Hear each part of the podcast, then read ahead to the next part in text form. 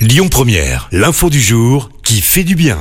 On vous parle ce matin d'un accord historique pour l'égalité salariale entre les femmes et les hommes aux États-Unis.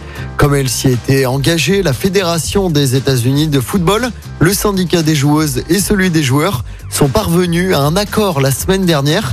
Un accord qui garantit une rémunération en sélection équivalente pour les hommes et pour les femmes. L'accord ne porte pas que sur les primes de compétition, mais également sur le partage des revenus commerciaux qui sera identique pour les deux sélections.